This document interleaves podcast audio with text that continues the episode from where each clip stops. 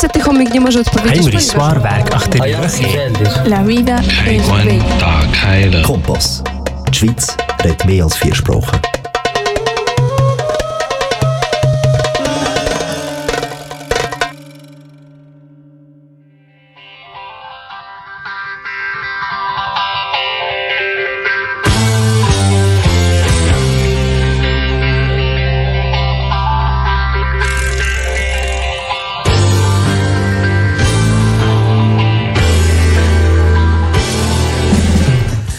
Dragi slušalci, dobrodošli u radio emisiju Krug na srpskom jeziku.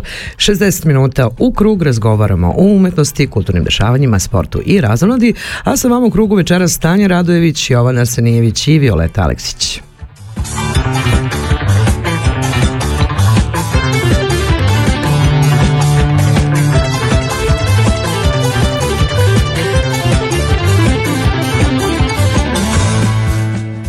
Dragi slušalci, dobro večer i dobrodošli u Radio Krug.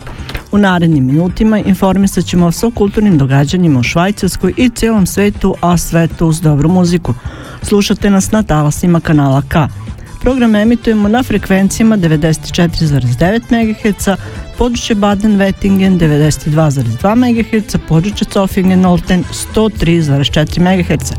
Naravno, pratite nas i na internet stranici www.kanalk.ch kao i na našoj Facebook stranici Radio Krug. Iz kruga o krugu u krug. Uživajte!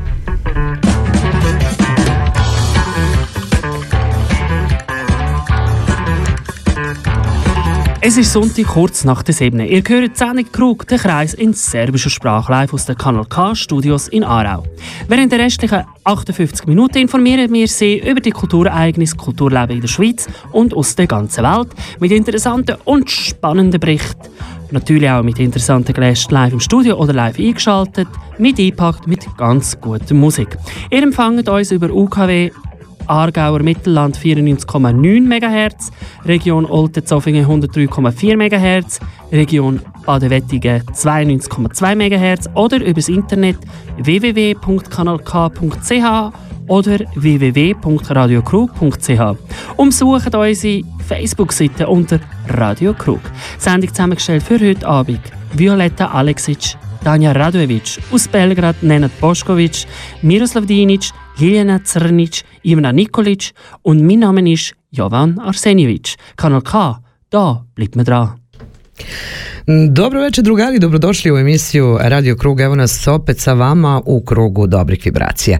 I večeras vam objaćavamo dobar provod, uz kanal K i vaš radio krug, a u programu večeras družimo se sa istaknutim književnicima Stanislavom Njegovan i Predragom Bojnovićem. Iz Splita ćemo čuti prilog naše Ljiljane Crnić koja je ovih dana bila na otvaranju istaknutog makedonskog vojara Nikole Smilkova. Naravno, mahnuo nam je i E, naš e, dragi Petar Hranueli, koga u krugu nije tajna mnogo volimo. E, podelit ćemo sa vama aktualne vesti iz umetnosti sporta i razvoda, ali ćemo morati kao i svim dosadašnjim emisijama dotaći i neizbežnu temu pandemije. 60 minuta iz kruga o krugu u krug o umetnosti, sportu i razvodi. Za vas program pripremili Tanja Radojević, Jovan Arsenijević, Miroslav Dinić, Ljiljana Crnić, Dejan Grujić i Violeta Aleksić. Ostanite sa nama jer ste na pravom mestu. Dobro večer, želim vaš Radio Krug.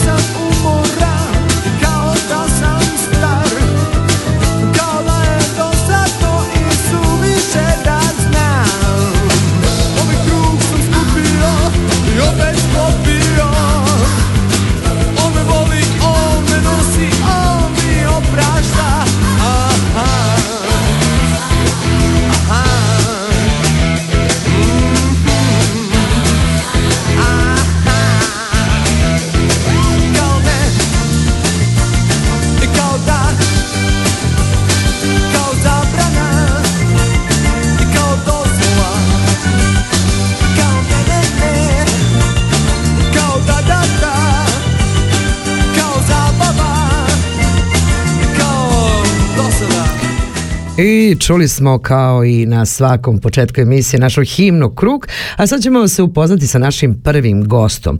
E, naime, u razgovoru sa našim prijateljom e, iz dobro nam poznatog pozorišta Minhen, Davorom Jorgićem, saznemo za pisca koji je zaista pažnje vredan kako u Matici i Rasijanju, tako i u Evropi, pa i u čitavom svetu.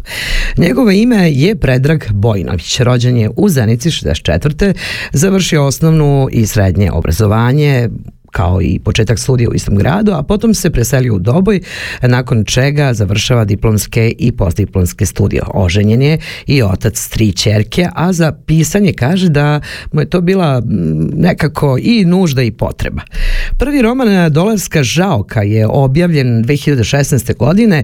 Promocija ovog naslova održala se na Međunarodnom sajmu knjiga u Beogradu, gde će se takođe predstaviti i drugi roman nastao 2018. godine pod naslovom Tajkun.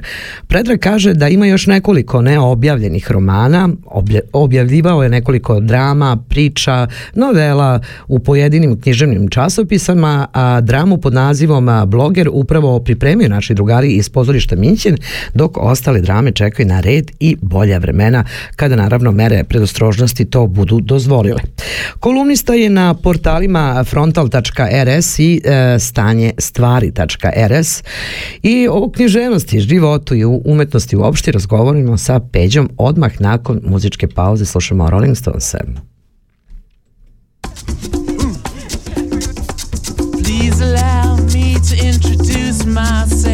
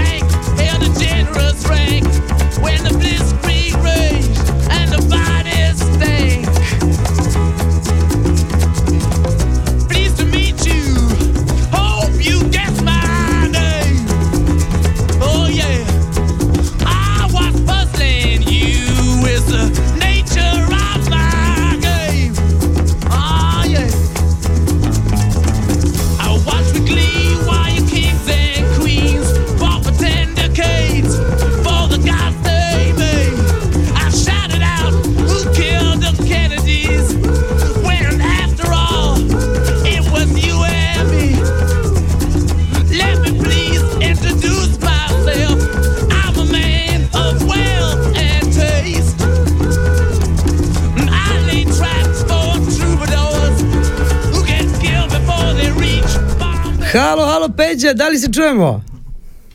Čujemo se, čujemo se, Violeta. Kako smo se iskakali, ali si video? Nisam zaboravila pesmu, a? Svaka čast, svaka čast. Sve, pa Svaka kad čast. može nam se, jel tako? A pošto iz kruga u krugu, Jest. o krug, dobro ti nama došao u Radio Krug. Hvala, hvala Violeta. Pozdrav za Tanju i sve slušalce, svim slušalcima Radija Krug. E, mi smo naše slušalce uveli u tvoju priču, hvala našem dragom prijatelju Davoru Jorgiću. Davore, mašemo ti, volimo te. E, on je uslov, uslovno rečeno i krivac i zaslužan e, za to što, što nam je omogućio na neki način susret sa tobom u našem metru, ali e, eto pre nego što krenemo u priču od početka moram da te pitam nešto. Kako ono beše prolog tajkuna Mukadima, jel tako? Jeste? Inače, arapska reč, arapska reč koja označava isto što i grčka reč prolog. Ibn Haldun, veliki arapski mislilac, filozof i istoričar, je upravo Mukadim Mama započeo svoju opštu istoriju civilizacije. Kako si ti došao na ideju da uradiš isto u uvodu tajkuna? E, da. Uh, duga, duga, duga priča. Prvo, ja ne znam da li je Mukadima ili Mukadima. Ne znam, ne, ne znam koji je pravi akcent. Uh, iskreno. Uh Mhm. -huh. Ali uh, nešto sam istraživao svoje Aha. i uh, tog Ibn Halduna, Halduna vole uh, američki ekonomisti, znaš. Oni, oni, oni su od njega napravili čak ovaj, neki, neki retro ovaj, ekonomski, ne, eko- ekonomsku teoriju, znaš. Međutim, se tu učinilo pot- potpuno nešto drugačije. Ono što je čovjek pisao, meni to liči na ovo što se nama dešava. Što se nama dešavalo. Tako je. I onda sam ja to iskoristio. Uh, ako si pročitala, pročitala si, Yes. ovaj, uh, ja sam tu u tom uvodu, u uvodnom dijelu uh, rekao zašto. A onda poslije ljudi pomisle da je to neka naučna knjiga, onda se to sve pretvori u nešto drugo. Tako, u tom romanu, u tom tajkunu. Pretvori Ali-. Ja, jako zanimljivo. Meni, meni se dopao uvod e, i eto, doći ćemo opet e, do tajkuna, a sad e, se vraćamo u onu pravi istoriju, znaš, volimo da pitamo sve naše umetnike i ljude kako to, kako to Peđa Bojnović dođe u, u svet pisane reči, da ne kažem da nam to A, da, postalo opredeljenje, od toga se ne živi, dakle, kako si došao na to, ko je krivac uslovno rečeno? Od toga se ne živi, ne preživljava, ali tako? Ali zato ja se živi. isto mogu da, da pi, e, bravo, e, bravo, to je to. Jedan, ili, ili, vidi, u jednom, u jednom e, nekom svom romanu sam napisao, valjda se tu tako neko rodi, znaš. Mm. Jednostavno ne može, ne može izbjeći. Ja sam dugo, dugo izbjegavao, piskarao, ovaj, sakrivao to od sebe, čak sam u jednom trenutku i sve spalio i po- pobacao, onda se opet vratio to. E, a izvini što te prekidam, svi istu grešku pravimo, ne znam šta je to, kao ništa to Da. meni ne znači, neću ja to nikom, ma sad ću da spalim, a stvarno greška, bilo bi Da, da, da. bez veze. Da. E, apsolutno se slažem s tobom. Vidi, meni se to desilo, ajde, ajde, e, možda je previše intimno, ali kad sam imao 23-24 godine, ja sam bukvalno sve, sve što sam zapisao, uh, pocijepao i bacio. Bože, I, ovaj, onda sam se vratio poslije. Poslije sam se vratio, ali vidi, ima, ima tu jedan razlog. Uh, ja, ti si pjesnik, je li tako? pa i prozaista, ali Pa dobro. da. Pa dobro, ali pišeš ti lijepe pjesme. Pa, Hvala, hvala, drago mi je što ovaj, a, ja, ja, ja to ne umijem, znaš, ja, ja, ja koristim pjesme u svojim romanima a, a, a, svojih nekih prijatelja ili, ili, ili tako nešto nađem što mi treba, odgovara. Ali ja sam prozaista, ja, ja sam pripovjedač. Ovaj, I onda sam izgleda shvatio da za pripovjedača kakav sam ja treba nekako vrijeme, nekako iskustvo. A baš si mi dao šlagvort, ja sam htjela da te pitam, jer vidim da si stvarno svestran, znači pisao si romane, kratke priče, novele, pa je onda tu uh, i, Drame. i mine, Drame. da, drame koje se, eto, kod naših drugara u pozorištu Minhen uh, rade, Jeste. postavljaju, jel tako? I sad, htjela sam možda da te pitam, Jeste, jesi se jeste. probao pesma, zašto misliš da ne bi mogao? E, jesam, jesam nekad, prvo sam po, ovaj, pokušao s pjesmama i onda mi ne, čini mi se da a, bio sam sam sebi previše mračan i previše, nis, nije mi se dopadalo, A, to je a, to. iskreno, mora, mora, mora, ja, ja sam sebi čini se naj, najveći kritičar, znaš, A to je A, dobro. jer ja kad pročitam, ako se, ako se meni to nešto dopada, onda ja to pokažem nekako. Ovaj, a, a pjesme mi se nisu dopadale zato što sam, možda sam previše, previše crn, znači, previše taman. A ovako, a vidi, uh, evo sad pričali smo o dogovor, dogovoru ovih, ove emisije, ovaj, uh, ja, ja sam prilično vesela osoba, moje su drame i komedije. Istina sam malo gorka s tim, da, A, ima to svoje, Moji romani imaju, imaju, imaju dosta komedije, a, ali, ali, ali kad, kad krenem u ovaj, pro, ovaj pjesmu, onda to je to već malo... malo e, sad ću da ti objasniti zašto to, u stvari meni je objasnio jedan čovek Ovaj, zašto smo mi mnogo veseli ljudi koji se jako lepo uh, smijemo, kaže Tanja, nemoj da lupaš kad pričaš. A ja se ono, ono kao mi sedimo sad negdje strano, ja, znaš čoveče ovo. On mi je rekao da uh, ljudi koji se puno smeju, uh, u stvari, tužni ljudi se najlepše smeju, uh, zato služe pesme da. i muzika da se ta tuga negde kao kanal ovaj, pusti i to je stvarno tako. Nije to problem samo kod tebe i kod mene. Pa nekako ovo postavlja moje sljedeće pitanje. E, muka ili e, potreba? Šta je više kod tebe pisanje? Fu, teško pitanje. Um, jedno s drugim ide. Meni je, to, je, to je moja potreba, ja to moram. Ja moram, moram da izbacim iz sebe, a onda to dođe, dođe dosta, dosta muke, ali bude, bude dosta ljepote. Ajde da se ne laže. Bude, a kako nije, vrati, baš i bude lepo bude, bude lijepo ovaj, kada, kada završiš nešto i kada, kada to nešto neki e, ljudi pročitaju i budu srećni, zadovoljni, onda, onda, onda mislim da je to najveće zadovoljstvo. Znaš, recimo, yes. evo, do, do, dodirnuli smo Davora. Znaš, kad smo se, mi prošle godine, kad je ta tike pandemija krenula, ja sam njemu to nešto poslao i, i onda, onda je bilo s, uh, zanimljivo kad je on rekao, ej brate, kaže, ja sa ženom pročitao ono, kaže, mi počeli da igramo u stanu. Divno! Nas dvoje jer, jer vidi, to je, to, to jeste komedija jedne porodice, naj, dva, uh, bračni par, pa poslije dođe sin i njegov prijatelj i tako dalje, ali aj, pr, prvi likovi su otac i majka, znaš. E, ali čekaj, čekaj, čekaj, stani. Ja mislim da si ti imao, pa, aj, što si ti sam sebi kritičar, ali mislim da je prva kritika pala od Jelena, je li tako?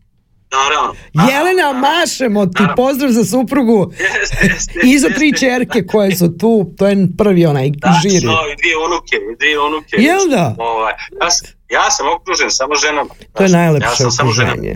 To je naj... Jesu sve plavuše? Pa neki, ne, neki je, da, pa to, nisu sve, nisu sve, nisu sve, ali, ali ima i dosta. Pozdrav svoj tvoj lepoj uh, kritici, uh, što kažu, jer to je najbitnije imati podršku porodice i onda nekako oni najiskrenije kažu jel to dobro ili nije. Tu nema foliranja ni sekunde. Najvažnije, to je, to je Violeta, ti to znaš dobro, uh, bez toga ne bi ne ništa. To je tačno. Vidi, ja, ja, ja, ja se sjećam uvijek, uh, recimo, kada sam ja to odlučio, ajde, sad počinjem ozbiljno s tim da se bavim, pitam ja hoćeš ti sad kod nas, nas da hraniš malo? Na, ovaj. i onda, onda, ona, onda ona nađe citat Charlesa Bukowskog koga ćeš ti vjerovatno sjetiti kada je on rekao kaže ovaj, uh, pitao sam se da li ostaje, uh, nastavim da radim u pošti poludim ili da uh, dam otkaz i da umrem od gladi. Da počnem pišem i da umrem od gladi znaš. I kaže odlučio sam za ovo drugo. Jelena carica. to, to, to nisam ja, to je ona. To je ona carica. Tako da, bez, te, bez te podrške, apsolutno, apsolutno, znaš. Ima, ima još jedna uh, anegdota, znaš, ovaj, kad sam ja završio žao. Mm -hmm. Žalka uh, nije roman, ja uvijek govorim, mislim, nije roman za, za nije ženski roman. Znaš, tajkun, tajkuna više vole žene, a, a žalka je nekako više nema, nema ljubavi, znaš, vrlo je hlada. Ne mora to da znači. I ona je to čit, Pa da, ali tako, tako ga najčešće ocjenjuje. I sad ona čita, čita, ona to, ja, ja jedva čekam, ona to pročita, ona to završi. Je recimo već ono. I onda ovaj, bili smo na plaži baš nešto, na moru, znaš. I onda se okrenu, kao zadnju stranicu, okrenu se i nastavi da se sunša. Pa kaže, šta hoćeš, pročitala sam. Bravo! E, i, i, i, sad, i sad to je, ali, ali poznavajući nju, znaš, to je meni, to je meni bio, bio ogroman kompliment. Ogrom. Ona ti je sve rekla u jednoj rečenici, znači što hoćeš pa pročitala sam. Da, da me to nije zanimalo. Ona, ona, Ne bi ona, ona je onaj, kao Spartanac, lake, lake demonirane, kod nje sve ovaj, ukratko, znaš. Tako. O, to su Ali, najbolji ljudi. Ovaj, ne može, ne može, ne može bez porodice, znaš, ne to, bez prijatelja, bez, bez uh, podrške, to, to ne može. Pa vidi kako u ovom umetničkom svetu, a pandemija je upravo pokazala kad je sve stalo, nekako su umetnici najviše radili i najviše smo bodrili, kažem smo, jer eto, ja se nekako računam da, da. sa ovom sedmom silom da je to tako i uh, nekako smo se podržavali i promrežavali i mnogo je divnih prijateljstava nastalo i pokazalo se, neko kaže da smo sujetni, verovatno da toga ima malkice, ali mnogo više ima te, te ljubavi prema samoj umetnosti, a samim tim čuvamo ljude koji to rade. Nego recite meni, odakle inspiracija za dela? Ha, pa vidi, ja, ja, ja stalno se pitam, kada tako pitam na promocijama, a zašto ti to pišeš i tako dalje. Ja se bavim našim ovim, uh, ovim surovim životom, ovim, ovim svim sad. Ajde kažemo, a neko bi to mogao, mogao reći zadnjih 30 godina, jel? A da ja nisam hroničar, ovaj, ali zanima me ovo gdje smo sad, zašto smo tu i kako smo. Uh, recimo, kod tajkuna, to je tu savremena priča, savremen roman koji se bavi svim ovim što nam se desilo poslije 90. godina poslije mm ratova, poslije tranzicija, privatizacija i tako dalje i, i, i prispituje ko smo i šta smo, kak, kakvi smo postali. Uh, ima tu tako neki minuciozni mali dijelova, znaš, o, ovaj, ne samo oni najbogatiji, nego malo manje bogati, malo ovim, onim, onim običnim ljudima, znaš. Na, na smrtnik. Mene zanima, zanima, zanimaju svi ti ljudi i ja to pokušavam da opišem. A Žalka je opet, ovaj, Žalka je jedan neobičan roman, moram da priznam, ovaj, mm god, o, jer, jer vidi, jedan Predrag Bojinović ovaj, iz Doboja, iz Republike Srpske, Bosne i Hercegovine, ovaj, piše u Washingtonu, New Yorku, Moskvi, Londonu i tako dalje. Nema, nema naših likova. Nema, nema Srba, Hrvata, nema nikoga. Ali to, ovaj, moram da kažem, a, iziskuje također i malo onako istraživanje, informacije. Takvi se romani ne pišu, aj sad seo sam pa pišem, jer da se, da se vratim sad na ovo šta je bila inspiracija, to je neka, neko pitanje koje svi iz medija postavljaju, prosto znam da ti se ježi koža na to, ali eto, tako, tako to mora. Međutim, činjenica je, činjenica je da pesme ili neki romani koji se pišu onako, ajmo od jedan put, uglavnom opisujemo malo više sebe. Ne kažem da ni u ovim drugim nas nema, svuda nas ima, ali ovakav roman poput Žalke i Tekuna zaista iziskuje malkice da se uđe u štivo, u meso što kažu, da bi se napravilo to. To jest, jeste. iskreno e, istraživanje za koje je potrajalo, pa da ne, ne pretjerujem, ali barem deset godina, možda čak i duže, ovaj, e, da, da bi se došlo do nekog e, i zašto? Sad, Naj, najveći problem je pitanje zašto. Znaš, ja, sam, ja sam u prvom trenutku mislio da, da objavim taj roman pod pseudonimom, znaš. Ovaj, pa na jedan prijatelj iz Beograda, naš zajednički na Facebooku, on me odgovorio ne, ne, ne, slučajno. I onda sam ga ipak objavio na, uh, na engleskom govornom području, na engleskom je objavljen. Oh, Dollar Stinger se zove. Wow. ali pod pseudonimom koji je ovaj, ovako malo, malo skriven, zove se Paul Pre, znaš. Ovaj, ovaj, baš, baš, ima, ima tu zašto, ima tu zašto, ali a, zbog čega neko da napiše i onda a, na kraju krajeva zašto nekom vjerovati ovaj, da. A, ovdje sa Balkana. I onda ja se našalim na promocijama, kažem zašto? Pa vidi, oni pišu o nama sve i svašta, oni se nama bave kako oni hoće, pa zašto ja? Ja njih bolje poznajem nego oni mene. I zato sam to uradio. I eto, eto, inspiracije. Pa eto ti inspiracije, znaš. Pa vidi, e, e, ti znaš e, vrlo dobro da, da, da je književnost je dobrim dijelom provokacije. Ili te nešto isprovocira, ili ti želiš nešto da isprovociraš. Ja dosta često želim da isprovociram ovaj, nekim barem dijelovima romana mhm. ili dramama i tako dalje, a budem isprovociran, pa onda to napišem, znaš. Pa i provokacija i poruka, ali i čišćenje čišćenje duše. I to je nešto što je najdragocenije u čitavoj stvari. I kad si pomenuo promocije, ti si oba romana ovaj, promovisao na međunarodnom knjigu, međunarodnom sajmu knjiga u Beogradu. Eto sad polako prolazi ova pandemija. Da li imaš u planu u budućem vremenu neku promociju? A imam, evo vidi, jedan, jedan od početaka ovih promocija je ovaj razgovor s tobom i hvala tebi, hvala Radio Krug. Uvek tu. ovaj, ja sam počeo, počeo ovaj, od skora, od, kako sam nas kaže, od onomad, da se malo družim s nekim ljudima, ali mi imamo najviše kontakta u Minhenu u ovom trenutku. Divno Tako rade. da je to pozorište Minhen, naše, za, naše zajednički, zajednički prijatelji, zatim tu je webshop knjiga.d na kome se mogu kupiti moje knjige. Pozdrav također za njih, kontaktirali smo ih, možda se uskoro oglasi kod nas u Radio Krugu. Ovaj, i, i, i, tu je moja stranica, ja sam, ja imam svoju stranicu koja se zove predragbojnović.com, onako nimalo sujetno, nimalo egoistički. Zašto da ne? Skrivam za nekih imena. To je nekakav i blog i nekakvi objavljeni članci na, na, na, na nekim portalima i knjiga u nastavcima i tako dalje. Također, moram, da, moram da ti dodam još jednu priču, verovatno znaš za promotiv, s njima također lepo sarađujemo, pa eto, znam, i to je kombinacija. Znam, sam se.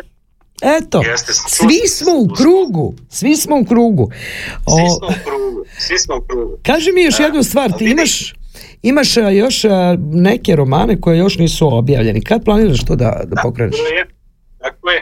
A vidi, ja imam, imam dosta, dosta materijala u poladicama, odnosno po svom računaru, hard diskovima, ovaj, pa se nadam da će to uskoro da bude ima tu neki 4-5 drama, 3-4 romana, još wow. uh, jedan non-fiction i tako dalje, koji čekaju. Ja se nadam da će to uskoro da bude. Uh, odskora sam isto tako, ajde još malo da se da to pomenem, uh, ja sam otkrio, ja sam dosta, dosta ovako malo ovaj, stidljiv po ovim društvenim mrežama i onda sam otkrio pomoć nekih prijatelja te, uh, na Facebooku da postoje neke grupe.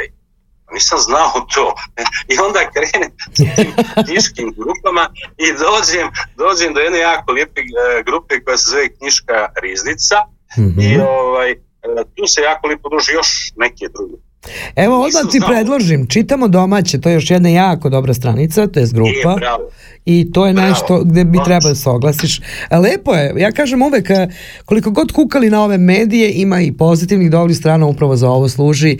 I dobro je što je tako. Ja se iskreno nadam da ćemo mi uskoro da se družimo i u Švajcarskoj, jer Jelena nam je običala, ja Jelena nam je običala Orahovača, znači uz tajkuna i žalku. Da, ona danas pravi Orahovač. Tako da Orahovača ide za to. Uz to. e, ali, ali pazi, Violeta, uh, odavde mi kad dođemo gore u Švajcarsku ili tako negdje, mi znamo da se ne vratimo. Pa, znaš, pa ovaj... dobro, bože moj. šalim se, šalim se. Ako je kuća ovaj, tesna. Vrlo rado, ovaj, uh, ovim putem i čak, i čak i pozivam ovaj, možda na neke druge saradnike u Švajcarskoj, Austriji, jer nema ovaj, za prodaju knjiga ili saradnju bilo kog, kog mm-hmm. vida da, juče smo pričali da imamo prijatelj da, uh, Bilaček e, Dario sa Doboj kafea uh, isto tako podržava ovo pa on uh, je preuzeo live streaming Radija Krug. E, pozdrav za da prijatelje. Da se da bismo se umrežavali Divno. i u krug ubacivali, jel tako? Evo, veliki, veliki pozdrav za da prijatelja. Odmah, čim to čujemo, odmah smo prijatelji. A daću ti još jedan Odlično. tip e, Serbika, kafe je također jedna dobra adresa u Švajcarskoj za promociju. Vreme nam neumoljivo curi 27. minut, a e, nego, e, Negoslav Stanislav, ja, ja sam prikrstila ženu, nas čeka. I ja bismo mogli pričati još dugo. Osjećam, to je ta relacija. Mi ti od srca želimo puno, puno uspeha u svemu što radiš. Knjige se množile i da vas dvoje nama što pre dođete u Švajcarsku a iz kruga o krugu u krug pozdravite čitava ekipa i ovi koji su sada prisutni i ovi koji nisu evo Tanja Maše a mi slušamo kako smo se ono dogovorili čekaj da vidimo šta kaže da par godina za nas jel tako? Tako je, bravo. Sve sam zapamtila. Veliki pozdrav Peđa. Mahanje. Ćao. Ćao, čao. Eto, čujemo se. Divno smo se ispričali sa našim Peđom, kako odmah svi ulazimo u priču. EKV, par godina za nas.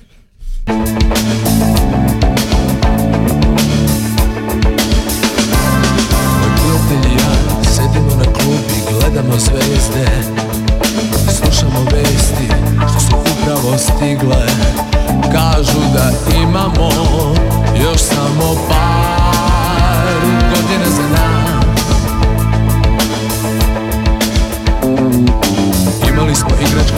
smo sve Sve one igre na sreću One igre za ljude.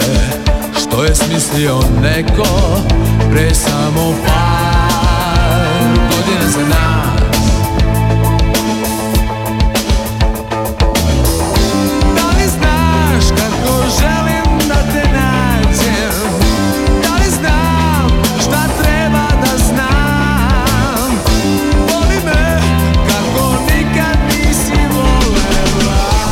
nam vreme ode pa smo se raspričali, a opet nas čeka divna priča, jel tako Danja? Pa, kad, kad god imamo dobre goste, zanimljive, vreme mnogo brzo prođe. A imamo uvek. Da, da.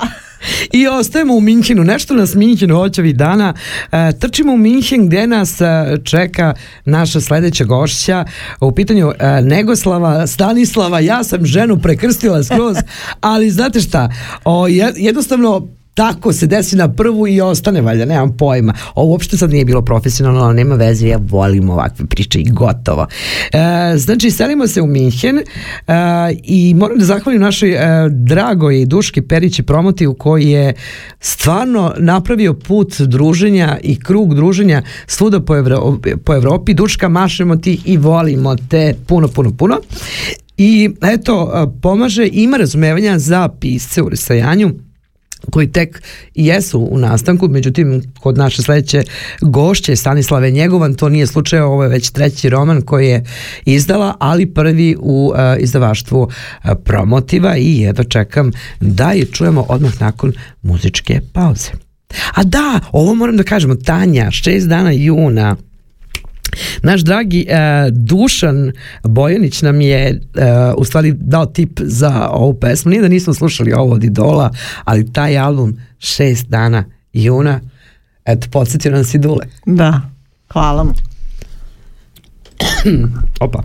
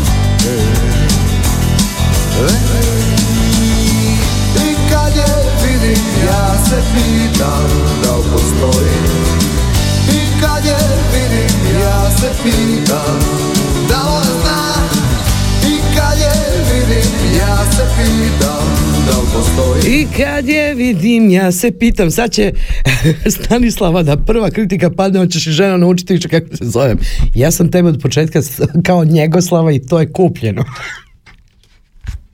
ovaj, M ime, M knjizi su mi pogrešili da o, grad rođenja, M sad grad gdje živi Ulm. Ulm! A dobro, znaš šta, krenula iz Minćena, promotiv tamo, tamo ti izlavačka kuća. Pa gde si dobrodošao opet u, u Radio Krug Stanislava? Bolje vas našla, tu sam. Dva romana su iza tebe, znamo da pišeš kao što dišeš i da putem pera očaravaš sve svoje čitavce na društvenim mrežama, ljudi se nestrpljenjem čekaju tvoje tekstovi i eto ovih dana u izdanju, kao što smo rekli, promotiva, izašao je novi roman Voleću te kao da ću te izgubiti. Odličan naslov,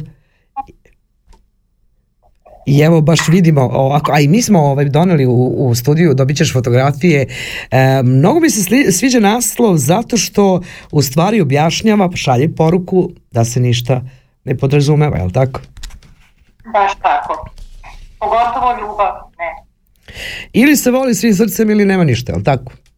Baš tako. U kom periodu je nastao, nastao roman? Kad si ga pisala? Da kažemo nešto o tome. Pisala sam, ovaj roman sam pisala, dve, počela da pišem 2018. godine, uh, dok sam još živjela u Bosni, onda sam nastavila da pišem kad sam doselila u Njemačku. Mm -hmm. i prije dvije godine, međutim ovaj, nisam nešto mislila da ću ga izdati. I ovaj, onda sam onako malo dorađivala, radila sam baš dugo na njemu. I desio nam se promotiv kako znaš i sama, za vrijeme korone, čitalački kutak i sve to i eto, desila se jedna divna saradnja i moj roman je ugledao svetlo dana. Jako e, lepo se radilo baš i u, za vreme pandemije. Malo sam baš pričala sa Predragom Vojnovićem i rekla da kad je sve stalo na sekund, sekund trajao dve godine duge, upravo su umetnici stvarali neumorni, smo bili svuda na svetu e, i podržavali se međusobno što je jako bitno. U ovom tvom romanu glavna junakinja se suočava sa teškim životnim iskušenjima bez sigurnog oslonca. Koliko pisac sebe oslika kroz likove svojih romana? Pa mislim da mnogo. Je li ovo priča da. o tebi ako nije tajna? Pa nije priča o meni, ali moje emocije, moje razmišljanja, moje osjećanja neka su no, roman. E, slučajno u romanu glavna junakinja sreće stvari, stvari svog oslonca najvećeg. E sad, koliko su slučajnosti stvarno slučajnosti ili ih mi tako zovemo? Pa ja mislim da slučajnosti ne postoje. Bravo. Ne postoje, sve neko već odredio, ali hajde da pričamo malo ovaj tvoja knjiga Svi je vole, imala si nedavno promociju, divnu promociju, pratili smo i delili smo fotografije na Radio Krugu, e, pričat ćemo i kako si se provela tamo, ali e, vidim da stvarno žene jedva čekaju odeljke tvog romana na društvenim mrežama. Šta još može da se kaže, malo da se zagolica mašta čito, čitocima iz Švajcarske recimo? Pa, roman Bolje ću te kao da ću te izgubiti je uh, ljubavni thriller. Mm -hmm. pun je neizvjesnosti, ono stalno se nešto događa. Ja ja u svojim knjigama volim i ponosna sam na to zato što se stvarno čitaju u dahu, nema dosadnih trenutaka. To je najbitnije. Da, da. Nema ovaj nekih prevelikih opisa, nebitnih, nevažnih. Um, ima dosta pouke u tom romanu. Um, ne, sad ne mogu Ali najteže je ka, najteže kao autor da, da pričamo o svom delu, kao ono pročitajte ljudi moji, nemoj da ja hvalim svoje stvorenje koje sam. Ne, a baš si lepo rekla, baš si rekla, lepo rekla, poruka je u samom naslovu. Međutim, ja sam stvarno prelistavala a, pa neću ti kažem dokle sam stigla, ali je za mene bila veliki, veliki nauk e, i poruka ženskom svetu da u stvari ne postoji drugi put nego srce. Kaže, ja budi budi malo e, mudrija, pa izvagaj to. Jel može srce se stavi na vagu? Ne može. Ne, ili, ili. Ne. E. Da, ne može nikako. Pa meni je recimo ovaj uvod, ja sam čitala i na promociji, to je jedna baš lijepa poruka, ako hoćeš mogu to malo da pročitam. Jo, divno, hoću, sve hoću. Mnogi jačinu osjećaj, osjećanja shvate tek kad izgube. A ja bih da volim zauvijek tom jačinom i svjesna bola od gubitka da do njega ne dođe.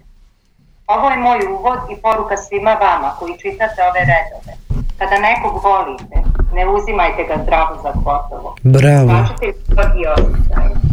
Dajte sve od sebe da ta ljubav bude najljepša na svijetu, samo tako svi možemo biti srećni. E, to je ono što sam htjela da čujem. Nema podrazumevanja, ni, i čak i vaze kad stoji u ćošku pa kad je skloniš pa ti fali, a kamoli ne živ čovek. I tu ne postoji kompromis. Mada, činjenica je da je čak i danas u 21. veku zbog materijalnog dobra su mnogi ljudi ostali zajedno koji nisu trebali da ostanu, a ima i, da ne pričamo, ovo je poruka da ipak ljubav pobedi sve. Kaži mi kako je bilo na promociji, da pričamo malo o tome. Pa bilo je lijepo, emotivno, to su bili moji ljudi uglavnom. Ovo, onako baš je bilo intimna promocija. Malo mi je žao što je moj grad mnogo mrtav što se tiče promocija, knjiga. Čekaj, bila si u Travniku, je li tako? Ne, u Gradišci. U Gradišci. Da, tamo sam provela ono, veliku većinu svog života. Ovaj, žao mi je što je to tako.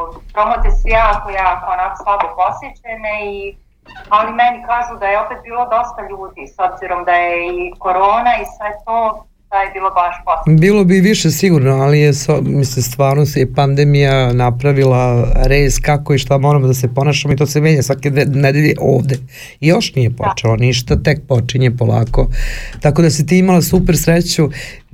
Međutim, pazi, ja mislim da, da pisac na promocijama, došlo 5 ili 50 ljudi, ti se isto ponašaš na takvim večerima, jer uh, oni nisu krivi što ovi drugi nisu došli, jel tako? Još sam imala iznenađenje ovaj, prijateljice jedne koju sam upoznala u grupi.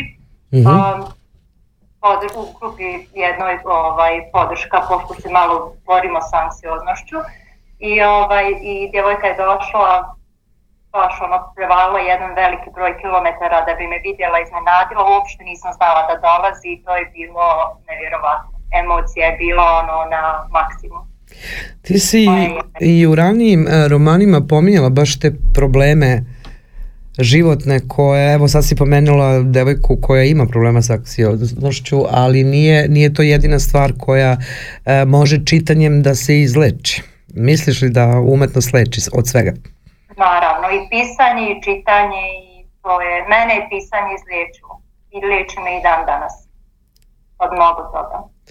E, mnogo je bitno ne prestati raditi nešto što umeš da radiš, a ti ovo zaista umeš i e, mnogo mi je drago. Ova knjiga je baš e, u kratkom periodu dobila neverovatno dobre kritike, ali i tebi ću da pitam kao i Peđu malo pre, prvi kriti- kritičari su bili u kući, jel tako? Pa evo, moj muž je tek neki dan, moram ga malo kritikovati, ali je uzeo knjigu, u stvari u toku noći nije mogao da spava i čit, pročitao je neki 20 stranica i kaže, "Pa ti to baš dobro radiš. Jao, dobar je. Pa kažem ti ja, vjeruj u mene. Ma veruje, nego zašto teški su muški sa rečima, ali dobro je, dobro je.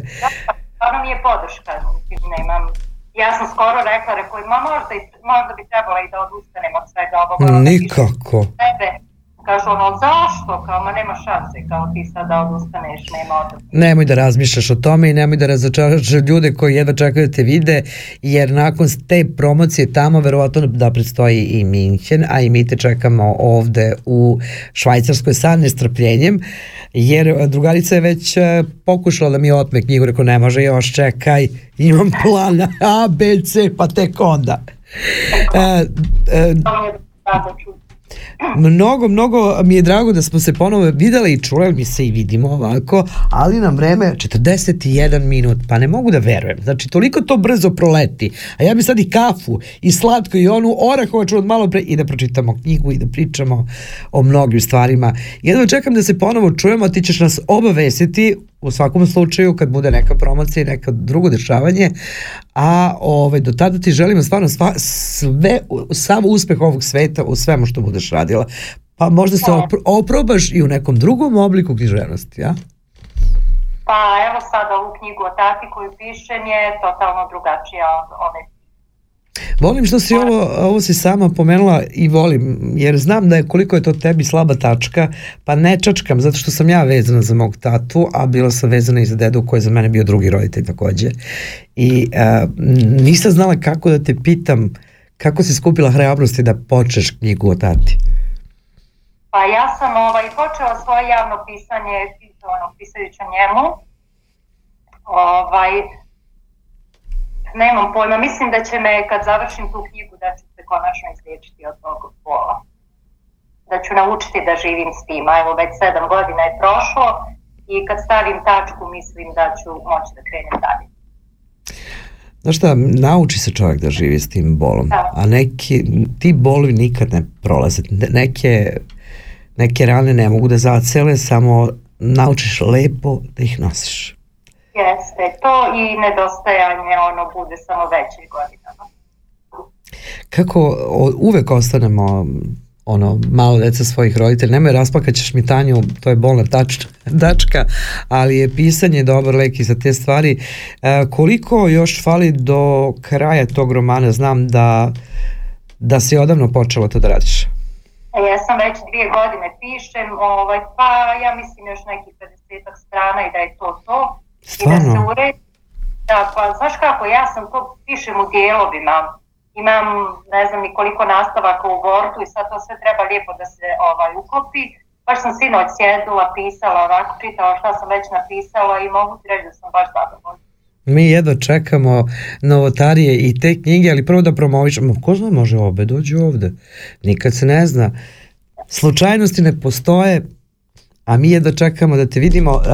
Nema, nema šans, 44. minut. Moram da te pozdravim, ljubimo te. Volimo te, evo maši ti Tanja, pozdravi nam Dušku, Duška volimo te i čujemo se opet. Mahanje! Nikad bre dovoljno vremena se ispričamo sa svim našim dragim ljudima. Idemo Raul Midon, don't take it that away. Jo, brate, 44 minut.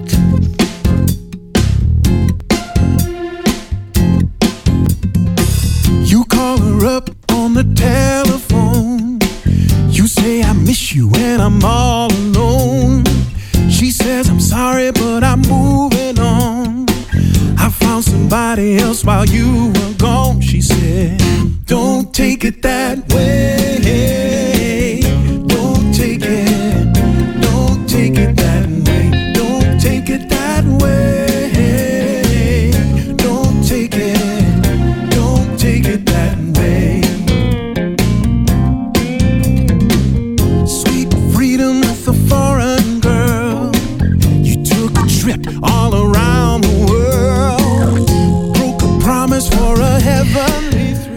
Nikolas Milkov rođen je 73. godine u Štipu, Makedonija. Godine 99. završio je vajarstvo na Univerzitetu Svetog Čirlija i Metodija u Skoplju, gde je u 2002. godini magistrirao u oblasti skulptura u klasi profesora Dragana Popovskog Dada.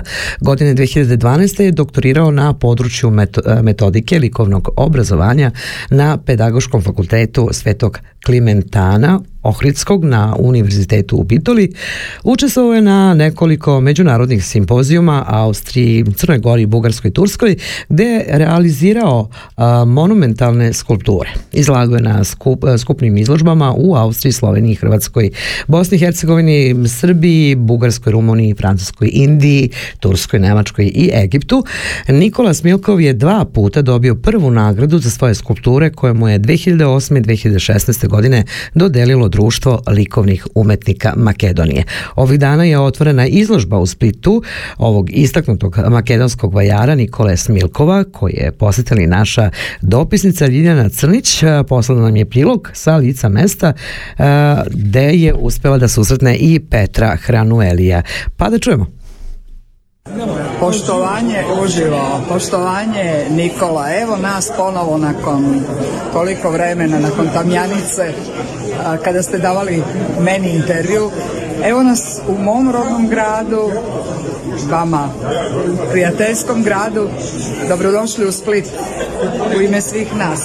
Osjećaj je Dobrodošao, hvala na gostoprijstvo, osjećaj je stvarno prižanstven i samog prvog dana e, to se ne može opisati, to se samo može doživjeti u Splitu. Otkud vi u Split? Mi imamo saradnju a, kao kad sam bio dekan fakulteta e, obrazovnih znanosti sa filozofskom fakulteta i tako smo ispostavili neku saradnju i smo e, stekli, sam stekao prijatelje. I to je to što je lepo u Splitu. Kad stekneš prijatelji, onda ide i drugi, i treće i tako sam moj krug prijateljstva proširio i evo došli smo do ovog da se predstavim i ja pred splitskom javnošću. Kažite mi, skulpture koje vidimo ovdje su iz kog perioda vašeg stvaralaštva? Većina su stvorene u vreme korona, iz vreme COVID. Ta se izolacija u tim a, ko- prekinuta komunikacija među ljudima je došao taj poriv tvorištva. Tako da većinom su to skulpturu kao zadnjih dve do tri godine. A, I sada za čuveni krug, kao po običaju, šta ćemo reći njima? samo da ih pozdravim, da ih poželim sve najbolje, da se ovo sve stiša, da budemo kao što smo bili u jednom normalnom da se komuniciramo, da se družimo i da se vidimo svakog dana. Hvala još jednom i puno vas pozdravljam svi i želim da se još više puta a, sretnemo. Krugaši, pozdrav od Nikole i moje malenkosti iz Marmotove ulice u Splitu. Vi koji niste danas bili na otvaranju, dobrodošli. Izložba traje do 1.7. Tako da izvolite, imate šta da vidite. Svako dobro iz kruga sa krugom u krug. A imali smo pozdrav i našeg dragog Petra Hranuelija, pa da čujemo. Dobar dan, Marmontova, u srcu Splita, na pjenu od mora, gospodin Nikola Smilkov. Smilkov i Napokon gospodin došao Petar, kažite. Napokon je došao u Split, naš rodni grad Dalmacije i jako sam ponosan što je kolega iz Makedonije došao tu jer su skulpture stvarno sjajne i ko nije vidio ja bi molio da vidi ili preko društvenih mreža ili da dođe tu, to je stvarno sjajno. Petre, kada vas ponovo očekujemo u našem gradu?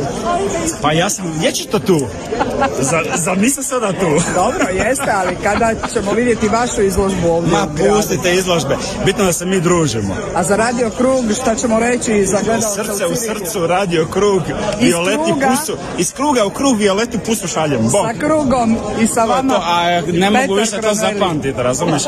Aj bok. Bog. Pozdrav radio televiziji Krug od njenih krugaša iz Splita. Pozdrav Split, e, ljubimo vas, volimo vas, pusa za Petra. A gdje će čovjek da zapamti više iz kruga u krugu u krug? Pa malo je komplikovano zato što su e, izbrljali mnogi pa nikako da se ljudi ovaj, nauče kako se kaže. Ali dobro, Ma svakom nema slučaju, važi se pozdrav. Apsolutno, hvala našoj dragoj Ljiljani Crnić, Nikoli, e, pozdrav veliki i nadam se da ćemo se družiti u Švajcarskoj i naravno Petru. Hoćemo da slušamo o Znam šta si spremila. Pa mi smo zaljubljeni, brate, u ovaj band. Maneskin, I wanna be a slave. I, I wanna be To. a slave, I wanna be your master. I wanna make your heartbeat run like roller coasters. I wanna be a good boy, I wanna be a gangster. Cause you could be the beauty and I could be the monster. I love you since this morning, no, just for aesthetic. I wanna touch your body so fucking electric. I know you're scared of me, you say that I'm too eccentric. I'm crying on my tears and that's fucking pathetic. I wanna make you hungry, then I wanna feed ya. I wanna paint your face like your my Mona Lisa. I wanna be a champion, I wanna be a loser. I'll even be a clown cause I just wanna meet Kako ya. su dobri, brate. Predobri. Praštajte ljudi, vraćaju nas u 70. godine, ovo je naša muzika. Neka Tanja, sport, covid, šta si nas spremila? Pa ima svega pomalo. Ovaj, e, ovako da kažemo da broj e, drastično pada. Kao što je drastično rastao, Mhm. tako se drastično pada Yes. i u Švajcarskoj je u petak zabeležena 491 novozaražena osoba. Mhm. A, Swiss Medic je u petak odobrio vakcinu Pfizer BioNTech za decu i a, adolescente uzrasta od 12 do 15 godina Mhm. i oni će a, pažljivo, ovaj, pažljivo su sve to pri, a, proverili prijavu i izjavili da se može proši- proširiti privremeno odobrenje za ovu grupu uzrasta. A, deca do 12 godina još uvijek neće primiti tu vakcinu zato što je sve to još uvijek u istraživanju i prvi rezultati se očekuju tek početkom 2022. godine. U petak je održana konferencija za javnost na kojoj se govorilo o COVID certifikatu koji će biti dostupan na papiru ili u PDF formatu i a, bit će u čitljivom obliku i zaštićen od falsifikovanja QR koda. A, a, kompatibilan je sa EU sve je znači odobreno Znači nema problema ako dobijemo ovdje Nema- ide nema dalje. problema, Sve, da. super. Uh, što se tiče validnosti sertifikata, PCR testovi važe 72 sata, a, a, antigen testovi 24, a oni koji su prebolili COVID, sertifikat a, će im važiti 180 dana. A, za vakcinisane osobe od 11. dana, nakon druge vakcinacije, 11. da, od 11. dana nakon druge vakcinacije a, sertifikat će također važiti 180 dana i on će moći da se produši. A ček, ček, ček, onda kad se dobije druga, Druga- vakcina, Nakon 11. znači 12. dana se dobije sertifikat koji važi 180 dana. a kad se može putovati? Odmah nakon može se, druge? da, ne može. Pa ne može, ne može, Pa nemaš ne. sertifikat. Ma ja Moraš onda da imaš odmah. PCR test. Onda ćeš morati imaš... Ali kad se certifikat ima, ne treba, Ne treba eto, PCR u redu. e. To sam tada čuo. A, sve ovo je znači kompatibilno sa ovom EU. Mhm. Uh, Biće tu još ovaj, odluka gde će se sve još koristiti osim onoga što su rekli semafor zona crveno, narančasto i zeleno uh, i to bi bilo to u principu ima tu puno podataka kojih se trebaju još da urade i dobave, ali u svakom slučaju će to biti od polovine juna a, dostupno. A, da kažem samo da je u Srbiji registrovano danas 145 novozaraženih osoba. A, što se tiče sporta, danas je u Beogradu održan a, 34. Beogradski maraton, a pobednici su Rumun Silvija, Silviju Stojka i Srpkinja Ne- Nevena Jovanović. Mhm. Olivera Jeftić i Milan Mitrović bili su najbrži u pol maratonu. A, 5000 učesnika je bilo Opa. za ljubitelja evropskog prvenstva u futbolu. Konačno se približava dan kada će se održati i to u 11 gradova širom Evrope od 11. juna do 11. jula. Otvaranje 11. juna u Rimu, a finale 11. jula u Londonu. I sad slobodno može kineš, vidim da se održava. A, u toku je Roland Garros ili French Open koji je počeo 30. maja i trajeće do 13. juna. Najbolji teniser sveta Novak Đoković sutra igra u četvrtom kolu Roland Garrosa protiv Italijana Lorenza Musetija. Roland Garros se igra u, za nagradni fond od 35 miliona i 350 hiljada eura, a titulu brani Rafael Nadal. Opa, opa, znači vraćamo se polako u neku Da. normali, o bože, samo da... 5000 učesnika Pa, na maratonu. malo, kao malo, halo. 5000 ljudi. I koliko je bilo gledalaca. Pa znaš šta, e, treba će svima nama da se vratimo i mentalno i, i fizički što kažu u čitavu priču ponovo, ali sam srećna, evo već se polako i promocije i koncerti i sport e, samo nek se vrati. Da, moram da kažem ono što je zanimljivo za home office, na primjer, home office je a, a, dat je predlog da se nastavi, Zašto? ali ali a, u principu ne mora. Međutim, mnogi Arbeitsgeberi sada idu na to da forsiraju home office, ali Aha. ne da bude više home office, home office od kuće, Nego? nego da se čak kancelarije preurede pa da bude ono u fazonu kao nekih kafeja gdje će se uz kaficu i razgovor Pa to će raditi. biti kao kafić i spavaće soba i dnevni boravak i sve. kao Nešto u tom fazonu, da. Pa nije to ni loša ideja, majke mi. Dođeš na posao pa si kod kuće kao ono. Malo legneš, malo sedneš, zameziš, bože moj. Sad ću ja, evo. meni, meni je jako, e, jako drago da su počeli i restorani da rade. Ovom prilikom pozdravljam našeg Vladimira Miletića Da. i čestitamo novo otvaranje. Bili smo i bilo je jako lepo. A imali smo razgovor i sa a, vlasnicima Simpo Vranja, kompanija koja ima filijalu od prošle godine i u Švajcarskoj. Napravili smo jako lepu priču, uskoro sledi video snimak, pa ćemo na YouTube stranicu sa time. A mi em, imamo još nešto, nemamo, koliko je minuta? 50 i Tamo 7 malo minuta. muziku Ajmo malo tako blizu, tako blizu Lebi Sol. Može?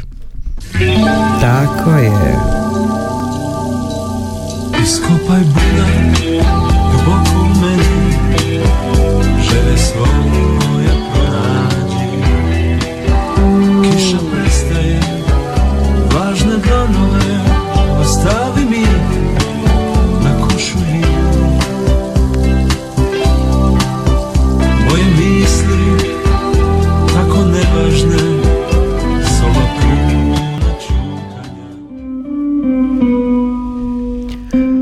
60 minuta o krugu i iz kruga u krug stigli smo do kraja večerašnjeg kruga.